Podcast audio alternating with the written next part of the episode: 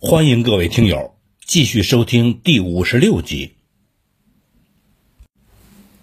从十二月二十二日起，残酷的清街和良民登记行动开始了。由于其他的部队已经撤离南京，这期间在古都的大街小巷呼啸而过的，竟是中岛今朝武第十六师团的士兵。中岛今朝武下令。威胁残存的南京市民，必须在三天内往指定的地点去领取良民证，逾期不领的将被处死。在各个登记点进行良民登记，先由日军的军官讲话，随后由汉奸翻译，诱惑人群中的士兵、宪兵、警察和公职人员自动站出来。并对人群中的青壮年男子的手掌、头部、肩膀等处进行仔细的检查，以确定有没有当过兵。就这样，又有两千多人被揪出来屠杀。但在最恐怖的岁月里，中国人的反抗依旧存在。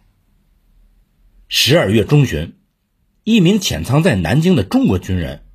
携枪摸进了第十六师团的一个士官宿舍，一举击毙了十多名睡在里边的日军小队长一级的少尉和中尉军官。日本海军航空兵飞行员奥宫正武，他在回忆里谈到了这个事件。十二月二十五日圣诞节那天，他在南京逗留，在下关江边发现日军。在处死十几名中国人，他去问缘由。一名士兵说：“前几天的夜里，有一个勇敢的中国人侵入了我们陆军小队长级的青年士官的寝室。那里边睡着十个还是十一个士官，我也不太清楚了。中国人把他们全都给杀了，所以他们的战友和部下们。”为了复仇而要处死那个宿舍附近的居民，直到现在也没有人知道那个中国军人后来的故事，是跟日本鬼子同归于尽了呢，还是成功的脱险了？无论如何，他都成为南京城内抗击日军的一个铁血的传奇。即使是遭遇屠杀的中国军民，在最后的时刻。也会爆发出怒火。在乌龙山下的一次屠杀中，有上万人遇难。进行屠杀的是日军的两个机关枪小队。就在日军下手后，愤怒的军民迎着喷射的火舌冲向几十米外的日军。虽然是一片一片的倒下，但最后无尽的人群。还是把那两个机关枪小队的日军彻底给淹没了。这个时候，站在高处准备焚尸灭迹的日军汽车队的士兵也不知所措，最后把油桶一个个推下了斜坡，用枪把油桶打着了之后，再次杀戮中国军民。这个回忆来自于山前支队士兵藤原神尔的描述。他所说的极有可能是大湾子的那次屠杀。就算是在最残暴的日子里，仍有人性的光辉。一九三七年十一月十二日，上海陷落，日军分兵三路向南京急进。美办金陵大学董事会董事长杭立武和该校美籍教师贝茨史密斯、米尔斯等人沟通。提议设立安全区，作为一个非军事化的中立机构，为难民提供庇护。为了保护广大市民和无家可归的难民，南京市政府和卫戍军司令部接受了这个建议。南京安全区国际委员会成立后，主席由德国人拉贝担当。这拉贝。是德国西门子公司驻京的代表。安全区东以中山路为界，南以汉中路为界，西以西康路为界，北以山西路及以北地带为界。相当于整个南京城面积的八分之一。安全区里设有五台山小学、交通部大楼、最高法院、金陵大学、华侨招待所、司法院、金陵女子文理学院等二十五处难民所，以及各国的使馆。委员会由包括拉贝在内的十五名外国人和一名中国人组成。南京陷落前走了一批人，最后仍坚持留守南京的有拉贝、马吉、贝茨、史密斯、米尔斯、特里莫、里格斯、费奇等人。南京陷落的当天。国际红十字会南京委员会也宣告成立，马吉为主席，委员有金陵神学院牧师麦卡伦、德国里河洋行职员克勒格尔、鼓楼医院外科医生威尔逊、牧师福斯特、金陵女子文理学院教导处主任魏特林等人。安全区需要得到交战双方的承认。中国方面已经承认了，并拆除了安全区内的防御工事，但是国际委员会却始终没有得到日本方面的答复，而这是事情的关键。拉贝有些个忐忑，不过他还是很乐观的，甚至想等日军进城后再跟他们协商。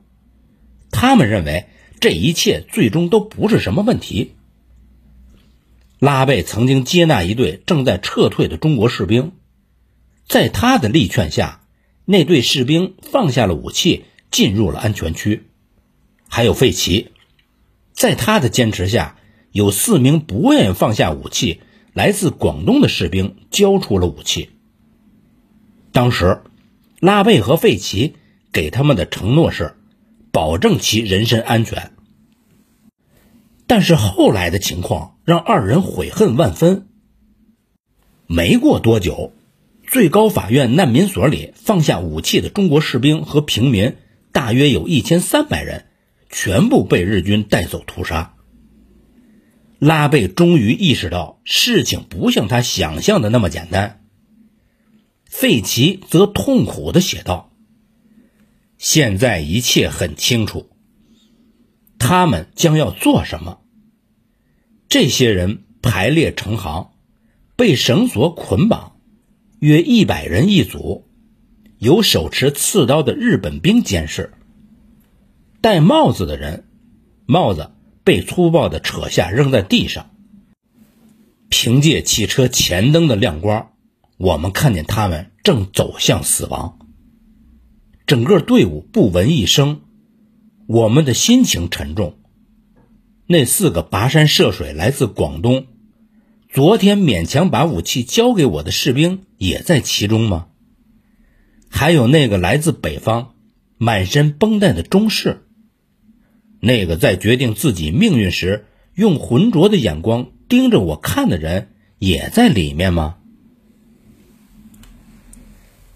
日军的暴行让安全区国际委员会的委员日夜难安。他们每天都向日本大使馆和日本军司令部进行抗议，要求日军停止屠杀。上海总领事冈崎胜男、南京代理总领事福井纯以及大使馆工作人员福田笃太等人，一度答应向日本军司令部转达安全区委员们的意见，但是不见效果。福井春告诉他们。已经有一支宪兵部队在维持南京的秩序了。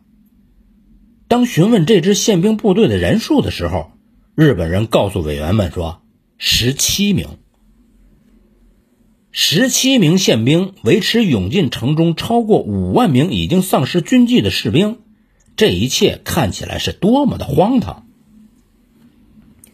南京的二十五个收留所已聚集了大批的难民。进入金陵大学的人最多，接近三万人。其次是金陵女子文理学院，这里和金陵大学宿舍难民所一样，以收留妇女和儿童为主。该学院的校长已经在十二月初随政府机关西撤，留下教导处主任魏特林女士任代校长。十二月初，美国大使馆通知魏特林，希望他离开南京，但是被这位坚强、勇敢而善良的美国女士拒绝了。由于金陵女子文理学院的难民以妇女为主，所以也就成为日军频频骚扰的地方。魏特林在学院的门口插上美国的国旗，但是被日军扯下来扔在了地上。在白天，日军用卡车把这里的漂亮女生带走，有的转天送回来，有的一去就没有消息了。晚上。更多的日军伞兵，或是单独，或是三五成群的翻过院墙，进入难民所强奸妇女。为了保护中国妇女不受日军的伤害，魏特林和委员们做了不懈的努力。费奇、米尔斯和史密斯专程来到金陵女子文理学院值夜班，彻夜的守在楼门口。贝茨。则负责金陵大学的值班，麦卡伦负责鼓楼医院的值班，拉贝甚至把自己的住所腾出来，收留了六百多名妇女、儿童和老人，并一次次的轰跑日军。一九三七年十二月的南京，无论是中国难民还是外国友人，都是度日如年。从日本国内来的各种慰问团，一个接一个抵达了南京，其中包括由东京十二所学校组成的学生慰问团。永富浩喜等日本学生一到南京就被邀请去参观。先是开来一辆卡车，车上装着八名中国战俘，一名日本少尉军官提着刀，让东京来的学生上车，随后。军官带着四个士兵也上了车。卡车出城，开往下关江边。在车上，日本士兵叫中国战俘坐下，然后拿着钢盔猛击他们的脑袋，把东京来的学生们吓得够呛。那个少尉军官则哈哈的大笑说：“一会儿啊，让你们开开眼界。”下车后是江边的一块空地。少尉军官对东京的学生们说：“现在你们可以按照自己喜欢的方式随意处置这些个中国人。”开始的时候，东京的学生们有点怕，但是后来就开始肆无忌惮了。他们当中的一些人是学柔道和空手道的，于是冲过去对中国战俘是拳打脚踢，反复的摔着。少尉军官走到了一个战俘的背后，对学生说道：“看。”随后，他抽出了战刀，猛地就砍向了战俘的脖子。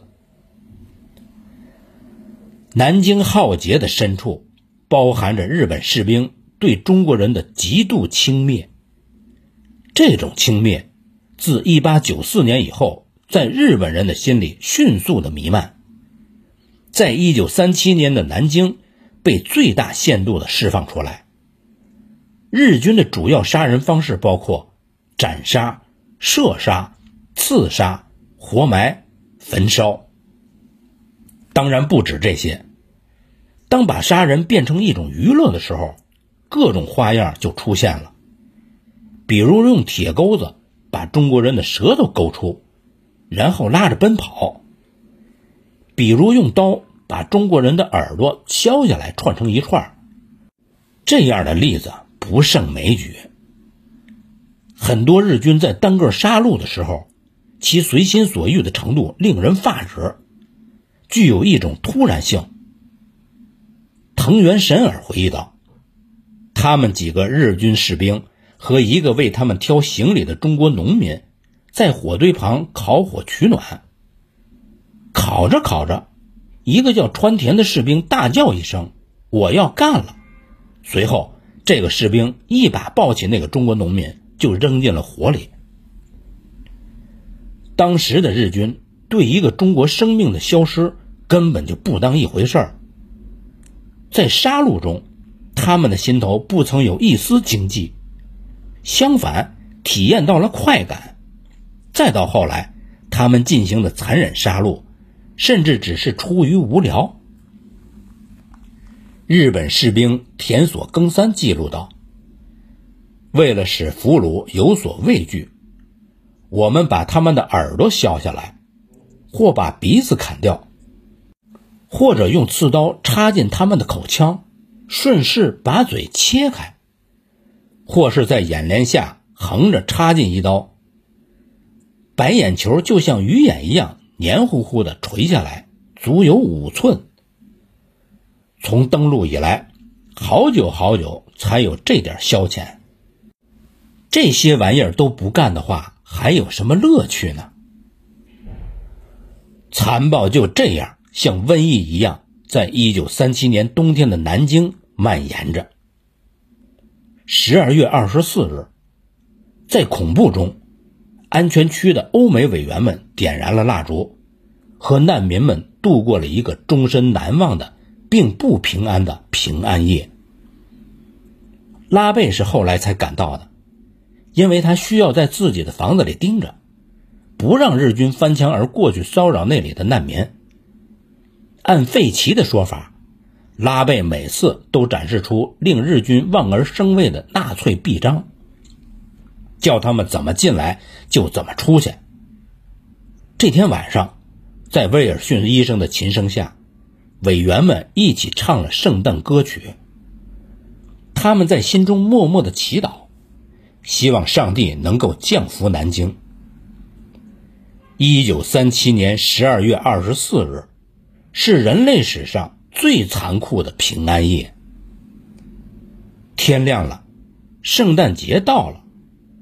南京人民和安全区的委员们又将面临新的恐怖，所以费奇肯定地说：“我深信日军在南京的暴行是世界现代史上绝无仅有的最黑暗的一页。”大屠杀期间，安全区一共救助了二十万以上的中国难民，但是在后来有一段时间。安全区的作用似乎被忽略了。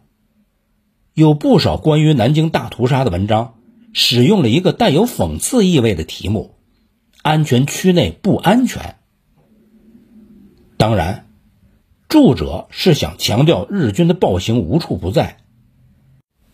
但是不是因为有暴行发生，就抹杀掉安全区的作用和委员们的努力呢？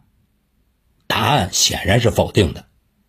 甚至可以这么说，南京大屠杀的幸存者绝大部分来自安全区，而且对于西方记者的离开，日军的暴行大多见于委员们的日记、报告、信件，包括拉贝日记、费奇日记、马吉日记、威尔逊日记、麦卡伦日记、威特林日记、南京战祸纪实。史密斯调查报告、南京毁灭的日子、克勒格尔的日记等，关于用摄像机拍摄的南京大屠杀的动态画面，现在能够找到的不多了。除了日本随军记者伊藤敏松拍摄的第六师团新街口斩首暴行外，最著名的当是美国牧师马吉冒着生命危险偷拍的画面。马吉有一部十六毫米摄影机。大屠杀期间，他用该机器拍摄了长达一百零五分钟的动态画面，其中包括日军在安全区内抓人的镜头。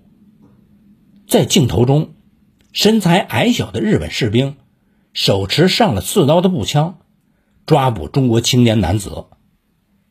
一个镜头是，一名老妇跪在地上苦苦的哀求。但是日军置之不理，还是把他的亲人带走了。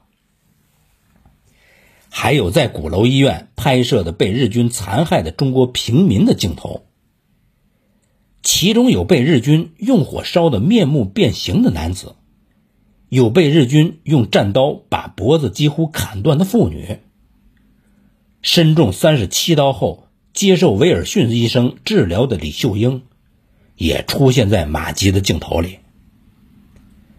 很多年以后，当我们看到动态的南京大屠杀暴行的画面的时候，其震撼是无法用语言来描述的。后来，马吉把电影胶片给了费奇。费奇离开南京的时候，乘坐日本军用火车到上海。用费奇的话说，在火车上，他和一群人们所能想象的最可憎的日本兵。同坐一节三等车厢，记录南京大屠杀的六卷十六毫米的电影胶片就藏在他的衣服里。伸出人道主义救援之手的，还有栖霞山江南水泥厂的工作人员丹麦人辛德贝格和德国人京特。二人在南京郊外建立了难民收留所，救助了三万多名中国人。在南京危如累卵的时候，在各国侨民和使馆人员都离开的时候，那些德国人、美国人和丹麦人选择了留在命运未卜的危城，在南京最寒冷的年月，将正义、勇敢和热情的手伸向中国人。正如费奇所说，难民们。曾无数次向我们所付出的努力表示感激，我们内心时常充满着温暖。其实，跟他们所遭受到的苦难相比，我们的损失与不便显得是微不足道。未来会怎样？近期的未来绝不会是光明的。但中国人有一种不可征服的忍受苦难的能力和毅力。还有许多其他的优良品德，正义最终必将赢得胜利。无论如何，我将永远是快乐的，因为我将自己的命运跟他们连在了一起。本集播讲完毕，谢谢您的收听，欢迎您继续收听下一集。